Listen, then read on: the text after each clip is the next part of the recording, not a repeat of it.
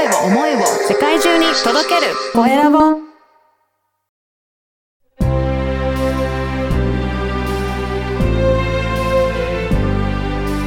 経営者の志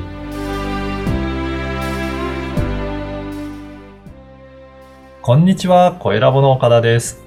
今回は元祖診断士のキャシー優子さんにお話を伺いたいと思います。キャシーさん、よろしくお願いします。よろしくお願いします。まずは自己紹介からお願いいたします。はい。えっ、と、私は元祖診断士の原田優子こと、キャッシー優子です。どうぞよろしくお願いいたします。お願いします。この元祖診断士っていうことなんですけど、具体的にはどんなことされていらっしゃるんでしょうか、はい。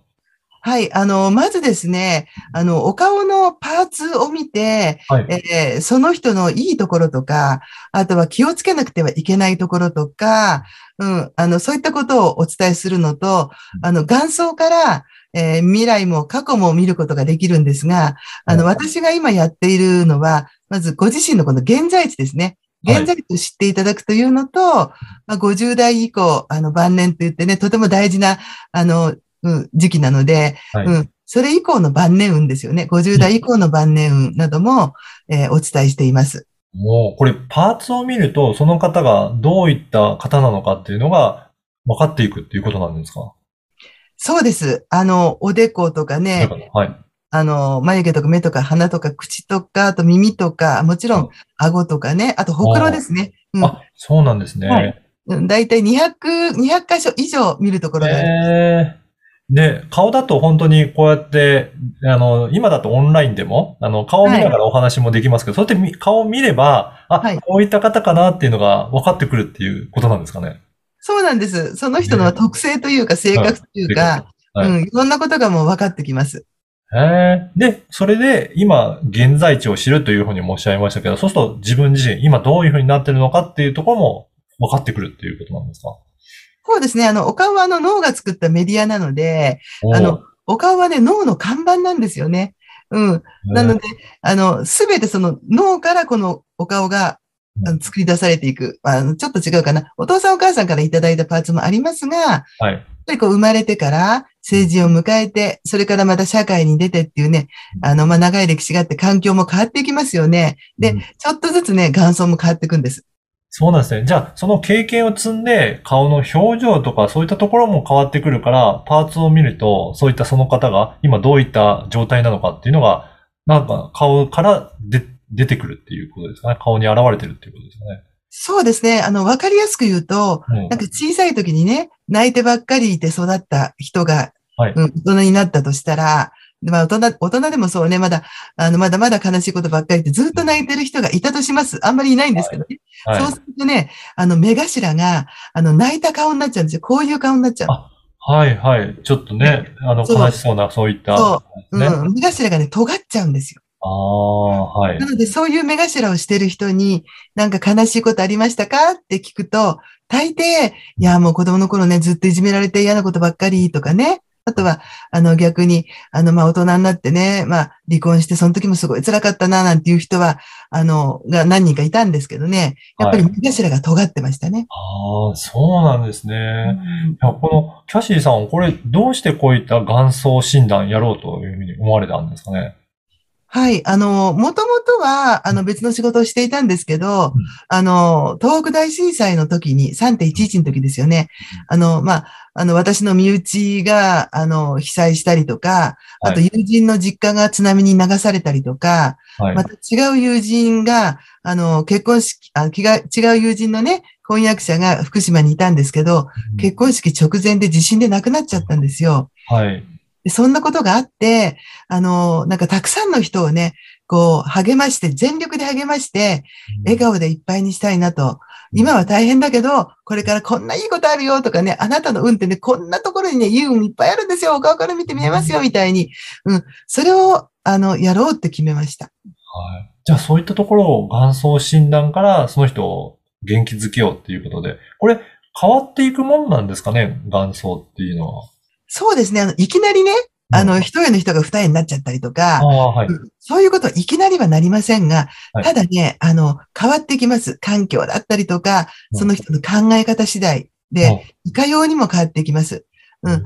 あの、過去の写真を自分で見てね、いや、なんかこの時ね、ちょっと辛かったんだよなって言うと、辛い顔してるんですよね。あの、顔は若くても。うん。はい。はい。今よりもわ、あのね、若いじ、あの時だとしても、なんかこの時、いや、楽しかったんだよなって言うと、本当に楽しそうな顔をしてるわけですよ。あの、普通の顔で撮あの、お写真撮ったとしても。ううん。ん。だんだん変わります。やべ、その時の状況が本当に出てくる、顔に出てくるっていうことなんですね。うんそうなんです。あの、すごく不思議なことに、あの、元祖診断って、あの私のところに来る人は、すごくね、前向きな方が多いんですよ。それとか、あの、もともとね、運がいいって思ってる人。でもともと運がいいって思ってる人は、診断を受けると、ああ、やっぱりなって言って、改めてこう自分の自信になって、はい。あとはこう、まあ、経営者の方がすごく多いんですけれども、やっぱり前向きな方なので、よっしゃ、この、この顔にあるね、この運で頑張っていくぞ、みたいな、そういう前向きな方が多いんです。うんあ、の、どっちかっていうと、なんかすごく悩みを抱えてる方はあまり来ないんですよ。そうなんですね。うん顔に出るからだと思います。要するに、なんか顔に出てるよねって普通の会話でよく言うじゃないですか。そうですね。言いますね。何かこうね、あの、こう辛いこととか、なんか重いものを持ってる方って、顔に出るってご自身もきっと思うんですよね。なので、今こんな状態で、こんな時に鑑定してもらったら、絶対いいこと言われないって皆さん思っちゃうと思うんですよ。なので、はいあの、鑑定にいらっしゃる方はすごく前向きな方が多いです。うんでもそういった、あの、今辛い方でもいろいろ見ていただいて、どうすればいいのかっていうのもアドバイスいただくと、本当はいいですよね。もちろんです。ああの、本人が知らないところ、あの、そうですね。意外とね、自分がこう、このパーツ嫌なんだっていうパーツって、何か一つはありますよね。いますよね。はい。うんうんで、そこ、そういうパーツこそ実は良かったりするんですよ。おー、そうなんですね。はい。うん。あの、まあ、私の例ですと、私鼻が大きくてすごく嫌で、あの、そう、お化粧するたびにもう鼻大きくて嫌だと思って、あの、こうね、茶色いコンシーラーっていうのがあるんですけどね、こうはい。顔細く見せたりするのがあって、もうそれをね、鼻のこの筋のこの横にうん半分ぐらい塗っちまうかなと思うくらいね、毎回毎回すごく嫌だったんですが、まあ、たまたまそのね、あの、元祖の先生にお会いしたときに、いや、ゆうこさんいい話してますよ、と。これね、健康でもあるしね、お金貯まりますよって言われた瞬間に、うんもう大好きになっちゃったんです。なるほど。そうか、そういうふうに見てもらうとね、あの、今まではコンプレックスと思ってたパーツも、あ実はすごく良かったんだっていうのがわかるということですね。意外とね、そういうコンプレックスのパーツが良かったりします。なるほど。あの、この番組はですね、経営者の志という番組ですので、ぜひ、はいえーキャシーさんにも、この志を、えー教えていただければと思います。はい。あのー私のな会社は有限会社トゥインクル3と言って、えっ、と、私子供が3人いるんですね。でトゥインクル、トゥインクルの歌から取って、はい光り輝く星3つ。で、まあうん、早口で言うと、リンクル3、シワ3本になっちゃうんですけど、うん。あの、まあ、志は、とにかく、あの、笑顔の継承ですかね。えー笑っている人たちの周りに行くと、自分もなんか楽しくなっちゃう。要するに、笑顔の人たちに、のところに行くと自分も笑顔になれる。うん。とにかく、あの、たくさんの人を笑顔で、こう、笑顔の連鎖というか、うん、お笑顔の輪を広げていきたい。そして、あの、特に次世代の子供たちですよね。はい。うんこれからね、あの、日本をやっぱりこう担っていく子供たち、うんうん若い人たちに、そして子供たちに、このね、あの、笑顔をね、広めていきたいですね。うん。ね、笑顔といえば、あのーキャシーさんは TikTok もやられて、これ結構人気で、しかも面白い 動画いっぱい上げてらっしゃいますよね。はい。ありがとうございます。うん。あの、TikTok、そう、最初はね、うんあの、この元祖診断っていうこと皆さんわからなくて、はい。あの、顔占いですかって言われるんですよ。はいい。や、顔占いとはちょっと違って、あの、まあ、生年月日とかも一切いらないんですよ。うん。うん要は、あの、中国から入ってきた統計学と、はいそれから遺伝子工学と脳科学が入った、まあ、一つの学問っていうふうに私習ったんですけど、はいでもまだまだ知らない人が多くて、はいで、始めた頃に、とにかくこれを広げようと思って、あの、SNS で何がいいかなと思ったら、この TikTok がいいかなと思ったんですよ。はい。ねはい。あの、私、子供の頃から、あの、ドリフターズに入りたくて、うん。はあの、とにかく好きなんですよね。あの、上から洗面器落ちてきたりとか、はいああいうの大好きで、はい。で、あの、何かって言われた時に、いや、もう絶対そのドリフターズのネタという、ネタじゃないんですけどね、ドリフターズっぽく何かはい。の TikTok に入れたいと思って、はい。あの、それがやりたいために、無理やりそこに元祖を入れてるんですよ。あの、あ例えば、えっ、と、ハゲ、ハゲ面にはい。トイレのこう、ズッポンありますよね。それを指してる TikTok の私の動画があるんですけど、それがやりたかったんですよ。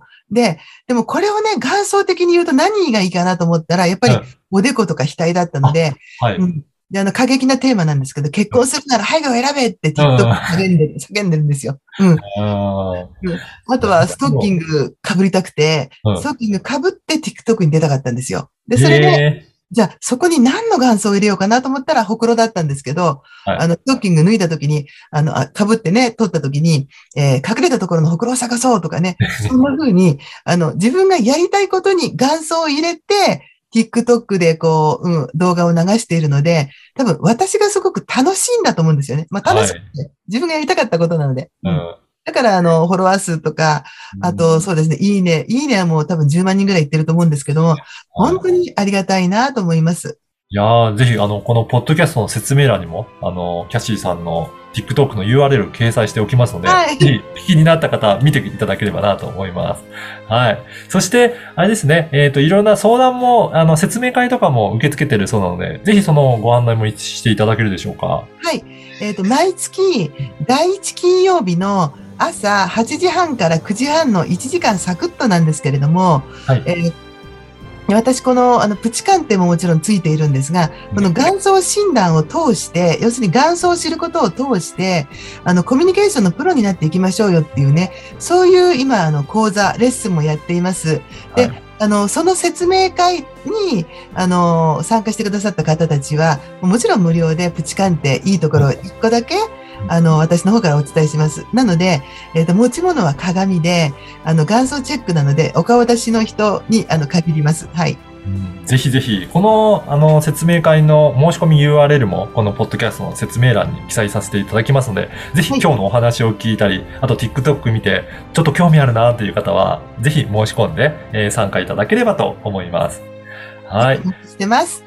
本日は元祖診断士のキャシー優子さんにお話を伺いました。キャシーさん、はどうもありがとうございました。こちらこそありがとうございました。皆さんお待ちしてます。